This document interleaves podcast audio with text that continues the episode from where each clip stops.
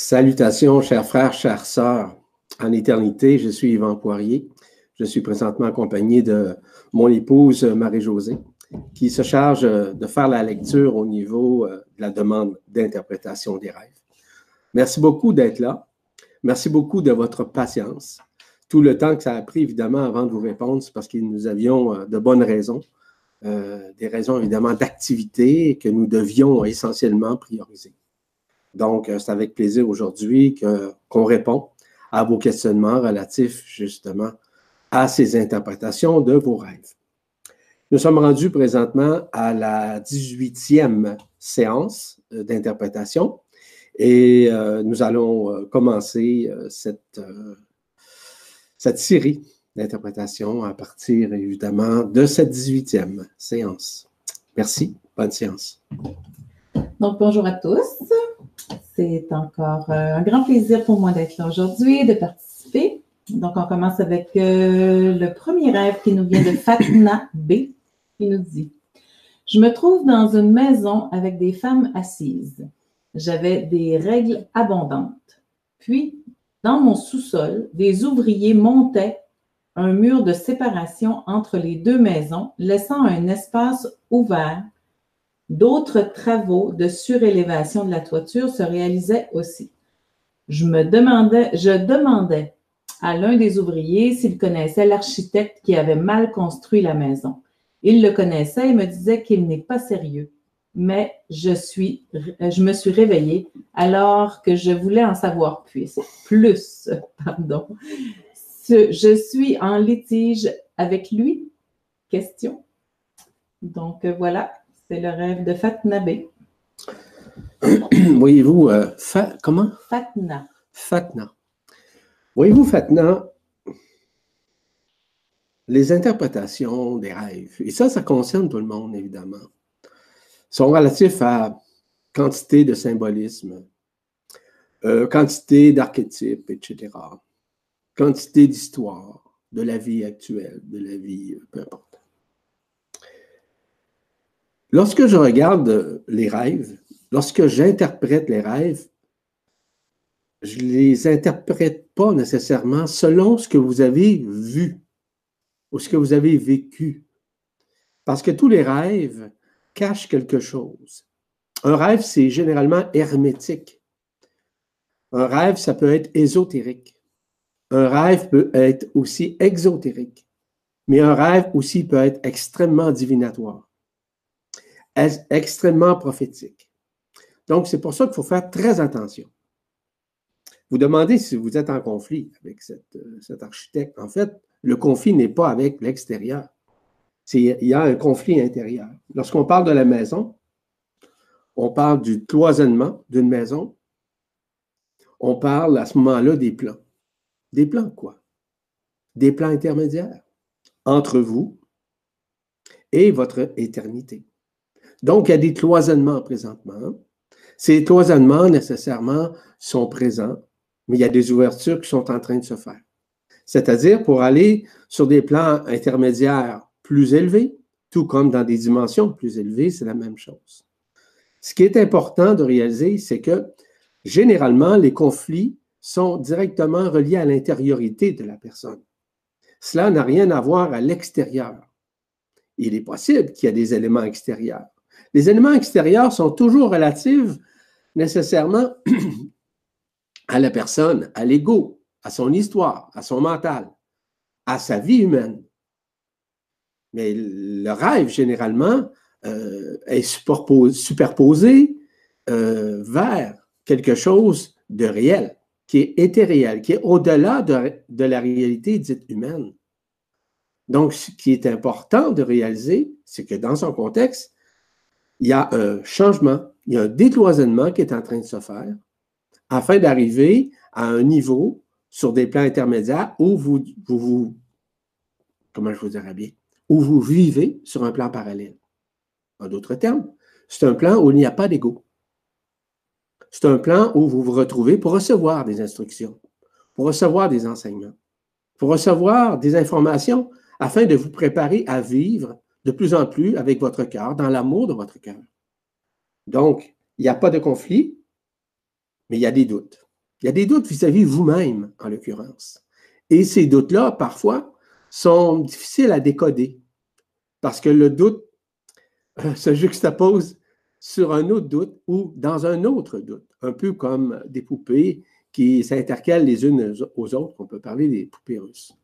Donc, avant de trouver la plus petite poupée, c'est-à-dire la subtilité, parfois ça prend un certain temps. Et on passe nécessairement par les rêves pour pouvoir en sortir. Donc, il n'y a pas de conflit extérieur, quoique c'est possible dans la vie. Mais dans ce contexte-ci, euh, ce que je décode, c'est surtout un contexte qui est relatif à votre intériorité qui est en train de se détoisonner et surtout en train de s'ouvrir pour vous afin d'éliminer, voire de dissoudre tout ce que vous avez comme doute, tout ce que vous avez comme peur et tout ce que vous avez comme interprétation qui sont relatives à l'extérieur. Donc, tout ce que vous vivez présentement vis-à-vis des rêves, ce sont des interprétations de votre propre intérieur qui s'expriment à travers le rêve. Et parfois, ben, le rêve, dans sa conditionnalité, n'est pas en mesure de vous donner l'heure juste là-dessus. Mais rappelez-vous une chose, c'est que c'est une relation avec un plan intermédiaire où vous vous trouvez lorsque vous dormez, lorsque vous êtes dans un sommeil profond, où on ouvre des portes pour vous afin de recevoir des enseignements, afin de les appliquer journellement au sein de votre quotidien. Voilà, merci. Merci Yvan. Donc, le deuxième rêve, qui est un tout petit rêve qui nous vient de Laurence S. Elle dit Rêve de clé. De clé, comment ça s'écrit, clé? Elle a écrit C-L-E-F-S. OK. Au-delà de l'archétype, au-delà de l'histoire, au-delà du symbolisme, la clé, ça veut dire que vous avez toutes les clés à l'intérieur de vous. La seule chose qu'on vous demande, c'est simplement de vous écouter. La clé, c'est la, la clé de la confiance en vous. La clé, c'est la clé du lâcher-prise. D'autres clés sont relatives, sont relatives à l'abandon. Mais la, la, clé la plus importante, c'est celle de la résilience, celle de l'amour, celle qui vous amène à vous retrouver continuellement dans le cœur du cœur et d'accepter votre vie comme telle et aussi d'accueillir tout ce que vous vivez ou ce que vous vivrez prochainement. Voilà. C'est l'interprétation relative des clés. Merci. Donc, le troisième rêve nous vient d'Anita M. Elle dit, je fais ce rêve à plusieurs reprises. J'ai chez moi enterré le cadavre d'un humain que j'ai assassiné accidentellement. Il est décapité. Ça me pose un cas de conscience très lourd qui me rend malade lorsque je suis interrogée lors des recherches, mais je résiste à me dénoncer car je veux garder ma liberté. Mon père est présent parmi les enquêteurs. Lors de mon dernier rêve, le corps est découvert grâce à un chien qui a déterré la tête. Donc voilà, Anita. Anita, le cadavre humain, on peut le voir plutôt comme l'ego, la personne. OK? Qui est en train de sortir des méandres de son histoire, en train d'être libéré de son histoire. Donc, on découvre partiellement, graduellement. Vous n'avez pas à avoir peur de quoi que ce soit et surtout pas à vous culpabiliser. Il y a une partie chez vous, dans le décodage de ce rêve, de culpabilité et même de regret euh, vis-à-vis les choses, vis-à-vis votre vie, vis-à-vis l'histoire de votre vie vis-à-vis des expériences que vous avez vécues quotidiennement au cours de cette courte vie.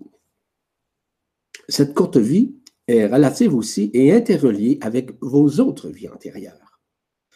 Donc, il y a quelque chose qui s'est produit dans d'autres vies antérieures que vous n'avez pu nécessairement dévoiler. Maintenant, le déchirement de ces voiles est en train de se faire. C'est le déchirement de l'histoire de la personne. Je vous rappelle, et je le rappelle également à tout le monde, vous n'êtes pas votre personne. Vous n'êtes pas non plus votre ego. Vous n'êtes pas non plus votre mental. Vous n'êtes pas non plus votre corps. Et surtout, vous n'êtes pas surtout votre histoire. En d'autres termes, vous êtes au-delà de ça et vous êtes antérieur à toute histoire, parce que vous êtes antérieur à la création comme telle. Nous sommes, nous avons été enfermés pendant plusieurs milliers d'années, plusieurs cycles de vie. Donc maintenant, nous sommes à nous en sortir. Donc, il y a des révélations du genre qui se produisent, qu'on appelle des réminiscences d'un passé quelconque, peu importe la vie. Généralement, du fait que vos parents sont, votre père en l'occurrence, est à l'intérieur de ça, c'est certain qu'au cours de votre vie et durant toutes vos vies antérieures, c'est-à-dire au moins différentes sept euh, générations, vous avez pu vivre euh, différentes expériences. Peut-être vous étiez le père de votre père. Peut-être vous étiez la mère de votre père. Peut-être que votre père était votre enfant. Peu importe. Ce qui est important de réaliser, c'est qu'il y a quelque chose qui s'est produit. Et là, vous êtes dans une période, on pourrait dire, de jugement. Mais ne voyez pas ça comme un jugement ou encore un karma. Voyez ça comme étant quelque chose qui est en train de se dissoudre devant l'écran de votre conscience qui passe par le rêve. Donc, c'est comme ça que je vois ça, ma chère. Anita, c'est bien ça? Oui, c'est bien ça, Anita. Donc, euh, le prochain nous vient de Paul L.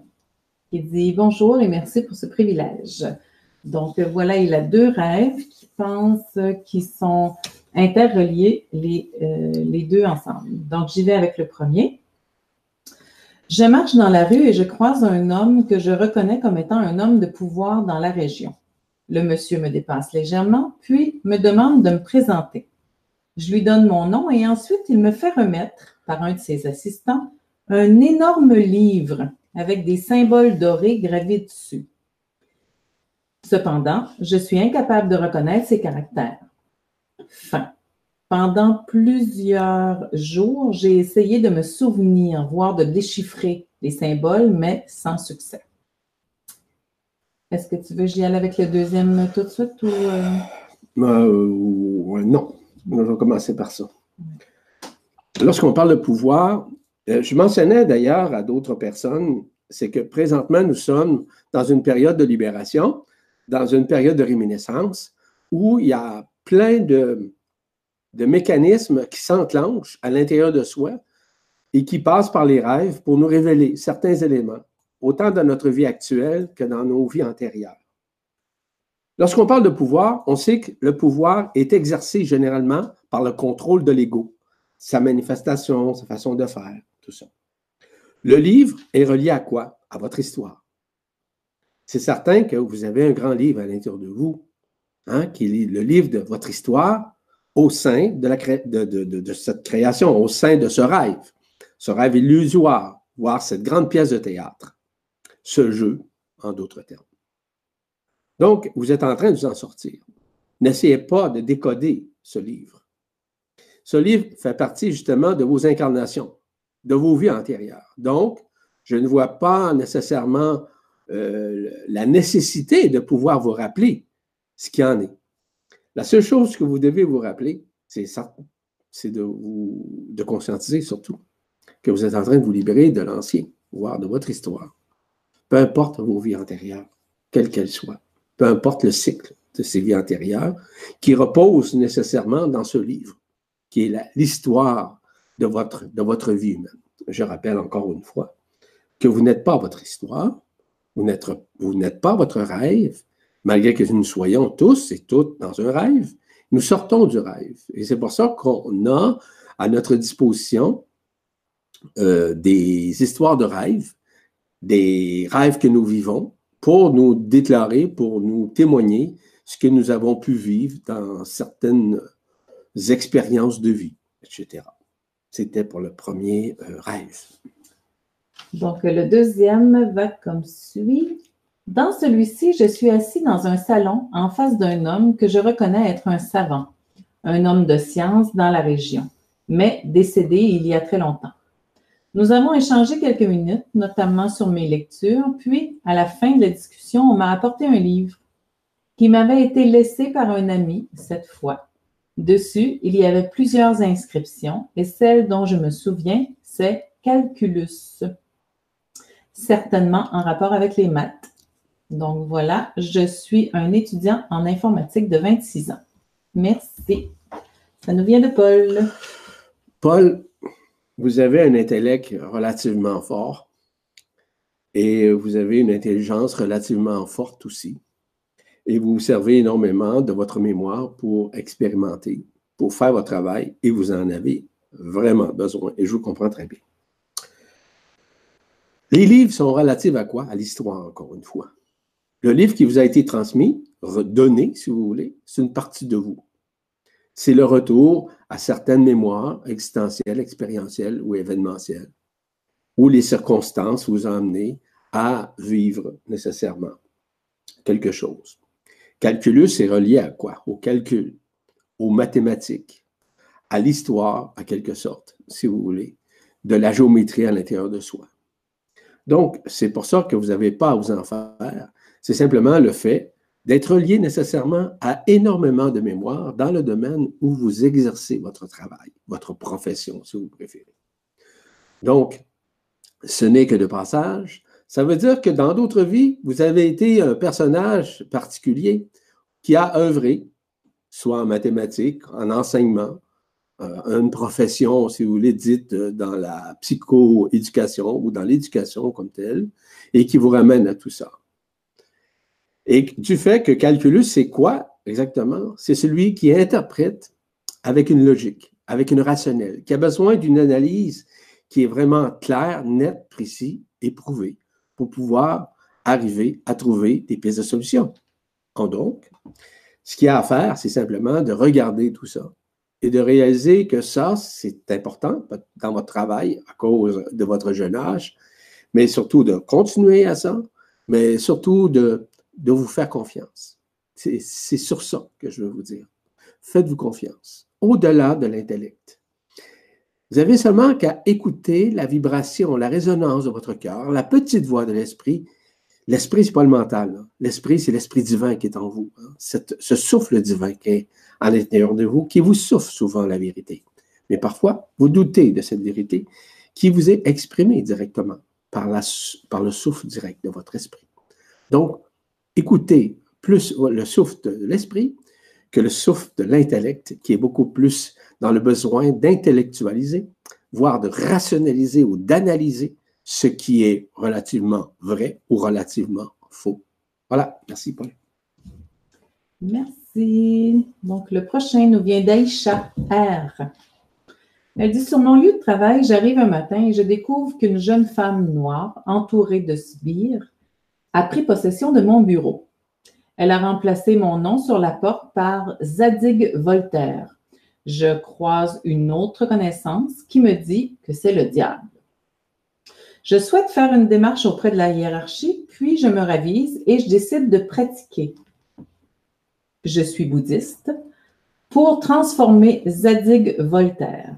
Dans mon rêve, mon lieu de travail comporte un campus sur lequel je me rends je vais dans une salle au sous-sol pour réciter mon mantra et découvrir, et je découvre plein de collègues qui font la même chose, ce qui me fait un grand plaisir.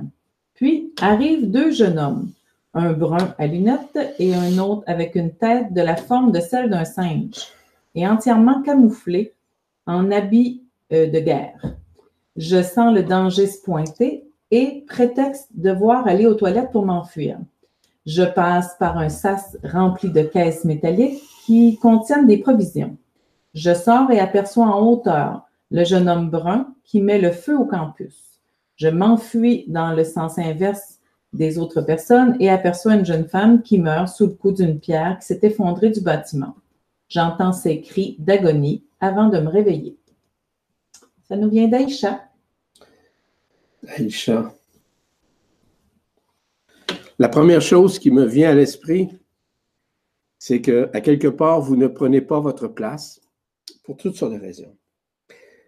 Prendre sa place, ça ne veut pas dire de prendre la place des autres ou de s'affirmer ou de s'imposer aux autres. Ce n'est pas ça que ça veut dire. Prendre sa place, ça veut dire de lâcher prise sur l'ancien.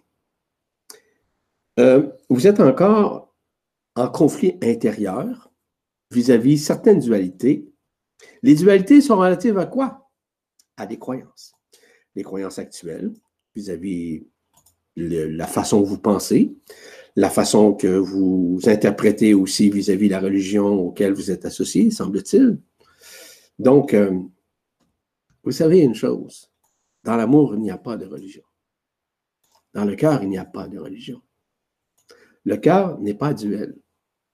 Le cœur est amour. Le cœur est vibration. Le cœur est résonance. Le cœur est vérité.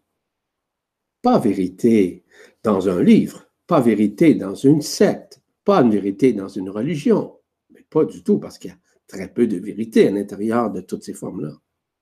C'est surtout le fait de renaître et de reconnaître que vous êtes au-delà de tout ça. Et au-delà, ce n'est pas de se dire supérieur ou inférieur à quiconque ou de se comparer à quiconque. Il y a encore des peurs.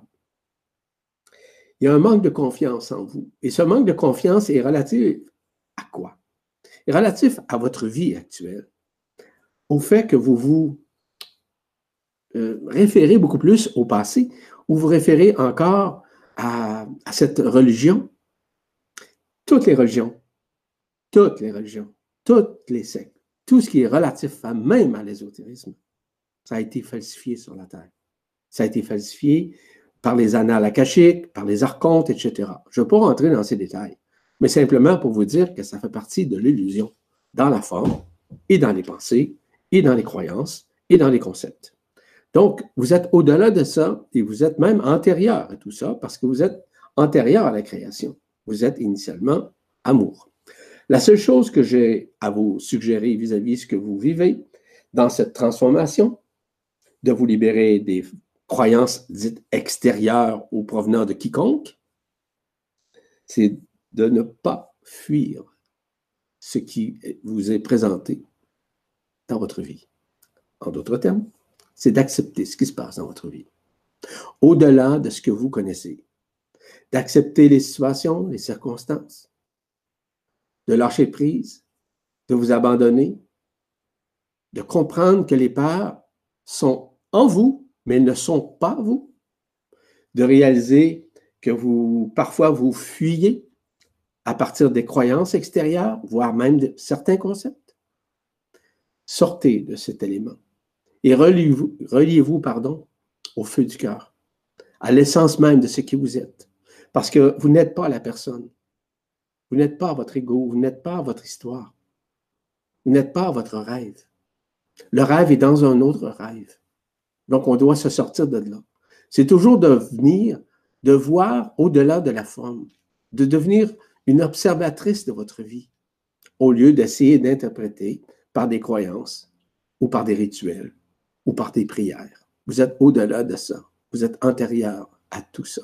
Et vous devez surtout le conscientiser. Voilà. Merci. Merci. Le prochain rêve nous vient de Patrice M. En fait, il a trois rêves. Donc, on commence par le premier. Il dit Je suis accompagné d'une de mes filles il règne un calme absolu, un grand silence que je pressens annonciateur de quelque chose que j'attends. Je sais au fond de moi que quelque chose doit arriver. Ma fille me regarde d'un air interrogateur, inquiète. De je la regarde d'une manière plus sereine.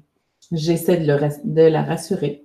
Le ciel est clair, pas un nuage, et soudain, du bas de l'horizon apparaît lentement, très lentement, une grande forme qui grandit, grandit, jusqu'à occuper toute la voûte céleste.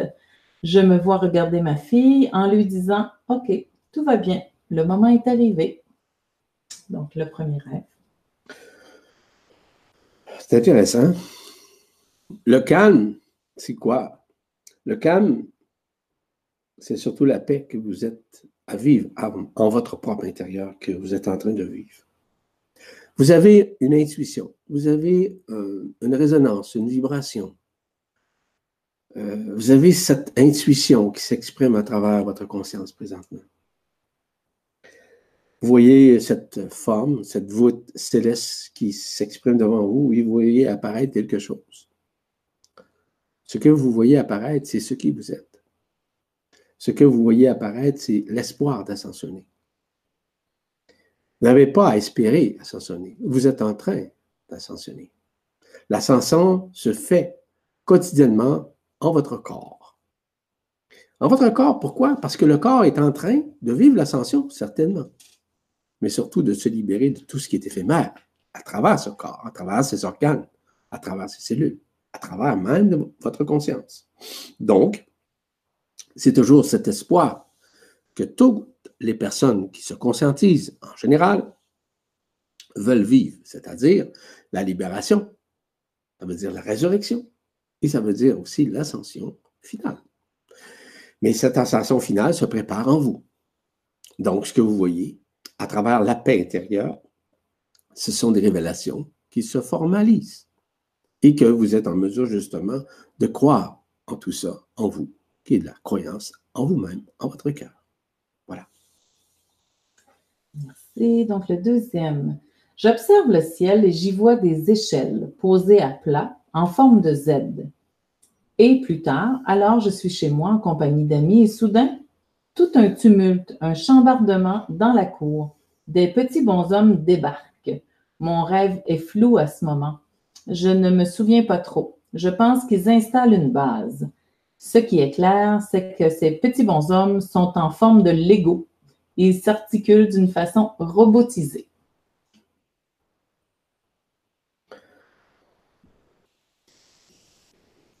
OK. Premièrement, lorsqu'on parle euh, des échelles, lorsqu'on parle d'échelles, on parle de plan. On parle aussi de se sortir nécessairement de l'éphémère, de se sortir de ce monde, de se sortir de ce rêve illusoire qu'on appelle la vie humaine. Ce qui est important de comprendre, c'est que le chambardement que vous voyez, c'est un, chambardement intérieur il y a beaucoup de manifestations qui se manifestent à l'intérieur de vous afin de vous libérer de tout ce qui est éphémère. Donc, lorsqu'on voit des petits bonshommes, comme vous dites, ben, il s'agit évidemment des, de ces êtres-là, qui sont des Legos, hein, comme vous dites. Bon, ben, des Legos, c'est quoi? Ce sont des éléments qui s'incrémentent les uns dans les autres, mais qui sont en train nécessairement de se défaire, c'est-à-dire de se déplacer, de se décloisonner, afin de vous libérer et afin aussi que vous puissiez vivre cette libération, cette résurrection et cette ascension.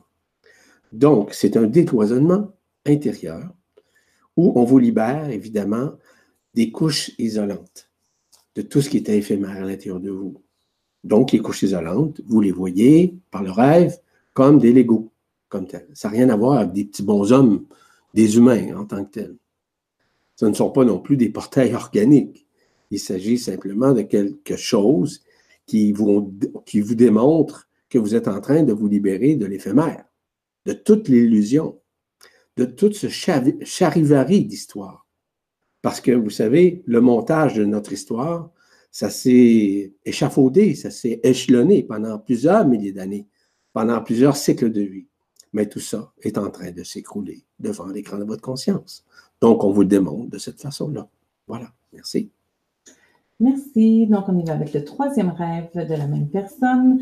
Je suis en compagnie d'une personne, d'une femme que j'ai connue. elle a une quarantaine d'années.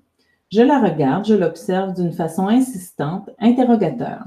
Elle me regarde, elle me sourit. Elle me rassure en me disant que je ne dois pas m'étonner de cette personne sévérance dans ce regard parce qu'au fond, il s'agit tout simplement de ma mère que je vois dans ce visage. J'avoue que ce rêve me semble bien étrange, me ferait presque frissonner. Merci Yvan pour votre interprétation. Comme je l'ai mentionné euh, depuis le début de cette euh, séance, euh, il y a quantité de réminiscences que nous vivons présentement. Ces réminiscences-là nous ramènent à des cycles, des cycles antérieurs. Ça peut être pendant des générations. Ça peut être durant les sept générations où vous avez été touché et vous parlez de votre mère. Est-ce qu'il y a quelque part en vous, en vous posant cette question-là d'une façon transparente en vous, une espèce de culpabilité vis-à-vis -vis votre maman ou quelque chose que vous n'avez pas encore réglé et que vous souhaiteriez régler mais que vous n'avez peut-être pas, entre guillemets, le courage de le faire. Ça, ce sont des choses à regarder. Est-ce que c'est ça? Je l'ignore, mais c'est possible que ce soit ça.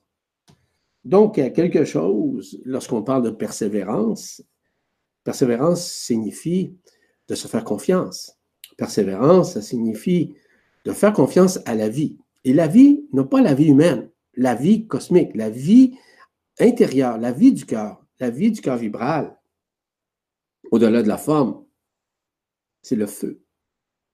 À partir du moment où vous oserez poser un geste, de parler de, façon transparente de la situation, peut-être vis-à-vis de votre maman, votre maman, ou de l'histoire que vous avez dans ces cycles de vie avec votre maman, ou vous étiez peut-être le père de votre maman, ou peut-être que votre maman était votre grand-maman, ou votre maman était votre père, on ne sait pas. Hein? C'est dans les siècles, les sept générations, nous avons tous été ça. Autant les enfants ou les pères ou les cousins ou les, la famille, en quelque sorte. Toujours interreliés. Ça peut être aussi au niveau des amis. Donc, regardez cet aspect-là, puis peut-être vous allez être en mesure de découvrir à l'intérieur de vous qu'il y a quelque chose qui était caché et quelque chose que, non pas que vous avez à régler, mais c'est quelque chose que vous devez observer. Et à partir du moment où vous allez accepter et accueillir ces situations-là, disant et vous disant à l'intérieur de vous que ce n'est pas vous, ça fait partie de l'histoire, et l'histoire n'est pas vous, elle n'a jamais été vous. OK? Vous êtes un être divin, vous êtes un être de lumière, au-delà de la forme, au-delà de cette histoire, au-delà de toutes les histoires, parce que vous êtes antérieur à toute création. Voilà. Merci. Merci. Donc, le prochain euh, rêve nous vient de Kandaou. Il ou elle, je ne sais pas. J'ai rêvé d'un homme que je connais et des chocolats. Après, je me suis vue devant une église une mariée en collet qui rentre dans l'église et une fille en robe blanche, mais elle ne veut pas rentrer. Voilà mon rêve. Kandaou. Bon. Homme, c'est une partie de vous que vous n'avez pas encore reconnue, probablement la partie masculine. Vous savez, depuis plusieurs années, je parle autant du masculin sacré que du féminin sacré. Que vous soyez un homme ou une femme, vous devez intégrer les deux. Ça n'a rien à voir à changer le genre. C'est-à-dire que si vous êtes une femme, vous devez être une femme, puis si vous êtes un homme, vous devez être un homme. Ça n'a rien à voir. C'est simplement l'accueil intérieur du sacré à l'intérieur de vous, qui est le masculin le féminin sacré, afin de vous accueillir. Donc, accueillir dans l'Église. L'Église, c'est quoi? C'est l'Église de votre cœur. Ça n'a rien à voir, si vous voulez, avec la bâtisse ou encore avec l'histoire ou avec une religion, mais pas du tout, pas du tout. Le chocolat est relié à quoi? Le chocolat est à l'essentiel que vous avez besoin. Cette structure, ce, moyen pour pouvoir parfois, hein, comment je vous dirais bien sûr, vous gâter, mais surtout de vous choyer. Parce que parfois, vous avez besoin un peu de sucre, entre guillemets. Voyez pas ça comme du sucre, du sucre, là. Mais voyez ça comme un moyen qui va vous faire du bien en consommant un chocolat. Voyez-vous, les rêves sont relatifs, sont symboliques, mais il faut les voir comme des éléments parasymboliques, c'est-à-dire au-delà du symbolisme en tant que tel. Et à l'intérieur de tout ça, il y, a une renaissance qui est en train de se faire, mais il y a surtout une reconnaissance de cette renaissance que vous devez aussi. Et vous allez la reconnaître davantage vis-à-vis justement le personnage qui ne veut pas rentrer, le personnage qui ne veut pas rentrer dans cette église, c'est vous. Vous qui avez peur. Vous craignez. Ne craignez pas votre intériorité. Ne craignez pas l'amour de votre cœur. Accueillez ce cœur. Acceptez tout ce qu'il a à vivre et qui vous fait vivre. Voilà, merci. Merci. On y va avec le dernier déjà pour aujourd'hui qui nous vient de Céline C. Elle dit bonjour. J'ai rêvé que mon ex-conjoint, avec qui je n'ai plus de contact, s'est suicidé. Nous étions, nous n'étions pas en bon terme. Merci. Ce que vous avez vu, c'est durant votre relation avec euh, votre ex-conjoint, vous avez pu capter par immersion, par imprégnation, la culpabilité qu'il avait, mais également la culpabilité que vous aviez à son égard. Donc, tout ça, d'une façon concomitante, se révèle à vous. Je vous rappelle que vous n'êtes pas vos regrets. Je vous rappelle que vous n'êtes pas votre culpabilité. Je vous rappelle que votre ex-conjoint n'était que de passage, comme vous n'étiez que de passage avec sa vie et dans sa vie, et que les choses maintenant doivent se régler. Donc, on vous montre quelque chose qui est relative à la culpabilité, à l'histoire, pour que vous puissiez non pas le revivre, mais surtout de vous en éloigner, mais surtout de faire dissoudre tout ce qui est éphémère dans cette soi-disant culpabilité. Voilà. Encore un grand merci à tout le monde d'avoir pris ce temps pour témoigner vos rêves. Et je sais que c'est relatif, mais ça peut être très important de comprendre l'intériorité de quelqu'un, de vous comprendre vous-même. Donc, merci à tout le monde. Je tiens à remercier également Marie-Josée pour son aide si précieuse et si extraordinaire à mes côtés. Donc, je vous dis à une prochaine et au plaisir